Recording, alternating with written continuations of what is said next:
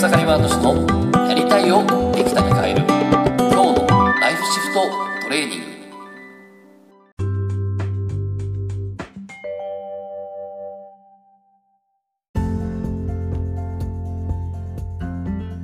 おかげさまでエクサヤマートシです。今日はですねダメな自分に気づけば病気さえも消えていく。っていう話をねしたいなと思います。で、えー、昨日ですけどもえー、ちょっとね、僕のクライアントさんでですね、20年、20年胃痛が消えなかったっていうね、えー、方の紹介をさせてもらいました。で、その方がですね、えー、まあちょっと筆文字で、えー、ある言葉を書いたら、えー、そこからですね、えー、自分自身の自分自身のね、本当ありたい姿に気づいてね、それに気づいたらですね、胃痛がなくなっていったっていうね、こんなもんなんですよね。で、実は他にも事例がありまして、え、ある方がですね、あのー、5年間ぐらいですね、こう、空咳が出る、咳が出るっていうね、えー、そんなことをですね、えー、にくる、まあ、まあ、一つの悩み、別にそれじゃあなんとか治そうって感じではなかったんですけど、そんな悩みがあったんですけども、で、えー、その方がですね、まあ、僕のちょっとセッションを受けてるんですけど、まあ、それでこの、まあ、そんな、その中ですね、ちょっと親親との関係っていうのをですね、今結構見てまして、で実はそのある時に その、まあ、彼女自身は自分の言いたいことを、私は自分の言いたいことを言えない自分だっていうことには気づいたんですね。で自分私は自分の言いたいことを言えない。それで言いたいことを言えない自分はダメだみたいなことがあって。で言いたいことを言えないから空咳咳っていうのはまさにこのね言葉を出す。言葉をいわゆる口強制的に自分の中にある。ねまあ咳って言えば って言ってある意味こう咳っていうのは強制的に自分の中から空気を出すってことやってるけどこれって象徴的に言うと、まあ、これまあこれ僕の見立てなんでね。あれですけど象徴的に言ってしまえばそのね、出したいものを強制的に出すってことやってるじゃないですか。ってことは、えー、こう言いたいことを言えない自分はダメ。ね。で、この咳って何かって言ったら、えー、言いたいことを強制的に言う。言葉にはできてないけど、言うっていう。で、そういうことをやってるんですね。で、彼女とこの前話してたら、確かにこの咳は言いたいことを言えないっていうふうに思った時に出るっていうんですね。で体って本当にすごいなと思うんです。こういうふうにその本当の自分は言いたいことを言えるけど、えー、言いたいことを言わない自分に対して咳が教えてくれてるわけですね。でもっと言うと、えー、言いたいことを言えない自分はダメって思ってるけども、ね、あの本当の自分は本当の自分はそうじゃないよって教えてくれてる。でここでポイントがあって、えー、この言いたいこと言いたいことを言えない自分はダメだと。で何のためにそれやってんのっていう、これに答えないといけないですね。でも多くの人が言いたいこと言えない自分はダメだ。ね。で、そんな自分はダメだから、せめてこんな風に生きよう。せめてこんな風にしようっていう風に、その本当の自分から咳を出してね、本当の自分が言いたいことを言えない自分、言いたいことを言えない。これによってあなたは今回学ぶべきことがあって成長するべきことがありますよと。そしてそしたら本当の自分に近づけますよって言ってきてくれてるのに、そんな自分はダメだって言って、そこから別の自分を作り始めるんですよね。これが本当にやりたいこととか本当の自分っていうのは分からなくなる一つの原因なんですけど。で、そうした時に、えっと、そこで彼女がですね、えー、実は、その長年、5年間ぐらいね、空席がついてたんだけど、それが最近止まりは、止まってると。うん、ちょ時々、まあでもほぼ、本当のね、本当に言いたいこと言えないっていう時に、ちょこちょこ出るけど、ほぼ止まったと。これもすごいことですよね。で、なんで止まったかっていうと、一つはですね、実は発見がありまして、実は親も、特に母親ですね、母親も言いたいことを言えない母母だったんだと。それに気づいたらしいんですね。母親も実は言いたいこと言えない母だったんだって、こっからですね、すごく自分自身の中でこの本当咳が止まったっていうんですね。で、えー、これは、えっと、つまりですね、この、実はその、多分彼女の中でも、ちょっと母親に言いたいことを言えないっていう自分っていうのがいたんですね。でも実は、その母も言いたいことを言えないように、言えないっていう、ね、苦しんでたと。その記憶を思い出して気づいたんですね そうした時にあお母さんもそうだったんだっていうふうに一つここねそのね自分にしてはダメだと思ったけど、まあ、お母さんもダメだとはその彼女は思ってなかったですけどでもそうやってあお母さんもだったんだって言った時にそこありだってなったわけですね。言いたいこと言えない自分はありだってさっきはないって思ってたんですよ。言いたいこと言えない自分はダメだないって思ったんだけどありだって思ったんですね。でそれに気づいただけであ気づいたんだね咳が止まった。でまだ咳が完全に止まってないのはおそらくじゃあ何のために言いたいことを言えない自分を作ったの？何のために言いたいことを言えない母親を選んだのってとこですね。ここでここが本当の自分がね本当の自分が伝えたがってることなんですよ。でも彼女は最近セッションで気づいてきましてあそういえば私言いたいことを言えない自分であるから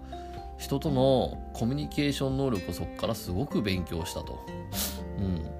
諦めずにそこからじゃあどうやったら、ね、人に言いたいこと言えるかっていうのをコミュニケーションを勉強してでそれでこうね、まあ、じ本当の自分っていうのはねいるけどもね、人人とどうつながっていくかっていうのは確かにあれからすごくけ、ね、こう勉強してそれを学学んできたというか成長してきたと。だから確かに言いたいことねそのその彼女はですね今言いたいことを言えない人に対して、えー、結構講座をしてたりするんですね。それ役目なんですね。でそれに気づいたわけです。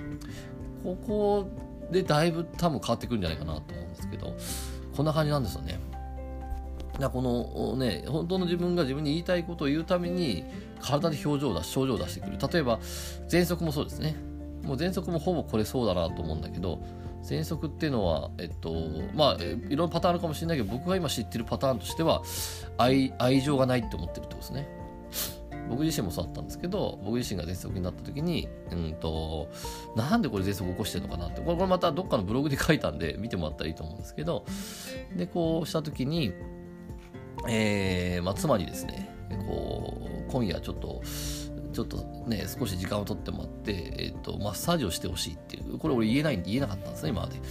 けど、そしたら、あ、そうなの？いいよって言ってもらって、そのいいよって言ってもらったことによって、愛情があるっていう分かったんですね。で、えー、夜マッサージしてみよもらおうと思ったんだけど、喘息出ないんです。もう愛情あるって分かったんで、愛情ないと思ってて、愛情ない自分はダメだと思ったんだけど、愛情はあったんだってことに気づいて、で、愛情あるってことに気づいたら喘息なくなっちゃったわけですね。で、それを、そのブログを読んだ僕の友達が、まさに喘息で、うん、けど、そのね、まあ、ちょっと旦那がね、いつも結構風邪をひいたり喘息になると冷たいと。で、でもその旦那がそのブログを読んで、うわ、そうだったんだってなって、で、旦那がめちゃくちゃ優しくしたら、その人、その奥さんですけど、喘息の奥さんが、あもう喘息なくなっちゃったんですよ。でほぼほぼまあこれこれだけとは限らないですけど、うん、なんかこう愛情愛情確認なのかなっていうね。でなんかこういう症状っていうのは全部なんかそうやって、えー、本当の自分からのメッセージなのかなと。でこれ仕事でもそうです。仕事でも、えー、僕のあるクライアントさんがですね、えー、どうしても自分の商品に高額高額をつけられないと。でも結果としてね、セッションを受けた後ですね、えー、こう20、今までね、ほんと数万円しか売ったことなかったんだけど、20万円の商品を作って、それポンとちゃんと売れたんですね。売れたんです。で、これ何、何かって言ったら、ねえー、多分、多分じゃないと、ね、ね、高額、自分は高額の商品を売る、売っては、売る、売れない自分はダメだと。そんな風にしてたわけですね。じゃあ何のためにその高額商品を売れない自分であるのかってところなんですよ。ここに答えられないと、えー、いや、高額商品売れない自分はダメだと、じゃあせめて、せめてね、こう、でも売れる自分になりたいな、みたいな。で、せめて、そしてないっていう前提があるから、だからない自分を作り続けたいわけですよね。で、そうすると、あの、ね、ない自分を作り続けるんで、えー、こうなかなか高額商品を作れないってことは起こるんだけどもじゃあその時にちょっと何したかって言ったらそしたらえっとその時にえっとあれなんですよ。こう本当の自分だったらどうあるって。でその時言ってたのがまあちょっとその人は、えー、神社というか、えーと、神様が好きだったんでスサノオっていうねちょっと象徴がありまして男の象徴ですね。アマテラスっていう自分はアマテラスっていうね女性神女性的なね、えー、神だって思ってたんだけどじゃあスサノオっていう男性的な神だったらどうあるって。うん。でそういうことをしたらですねそしたらですねあスサノオでも自分の中にもちゃんとスサノオはある。つまり男男性的な力はあってそしてまあ言ってしまえばこの20万円の商品は結構男性的なエネルギーで自分自身がやっぱりこの人にどうしても必要だと思うし、ね、こうただただただただねあの共感するだけじゃなくってやっぱりその人自身を本当にこうね、えー、力強く変えていくっていうねそんな力がねそんな力を出したいって言ってたんでじゃあスサノオの自分だったらどうする？どうある？って言ったらそしたらもうあじゃあスサノオだったらこういう、ね、気持ちでこういうことを思ってみたいなことを言い始めてでじゃあその形でじゃあその商品を作ってその商品を売ってみましょうってことだったら売れたわけですね。つまり、えーね、高額商品っていうのは、ね、女性的な感じだったら売ってはいけないと思ってたんだけどでも自分の中にある男性心男性的なね、えー、力に、えー、気づいてそしてその男性的な力の自分だったら、えー、自分はあるんだとそのあるんだってことに気づいたらそれが売れたと。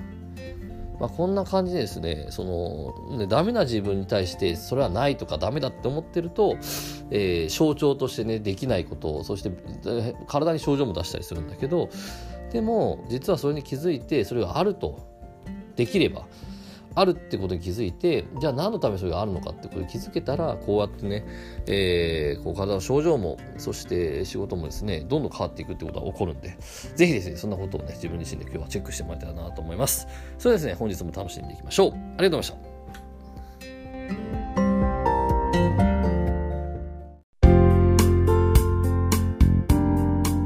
本日の番組はいかがでしたか？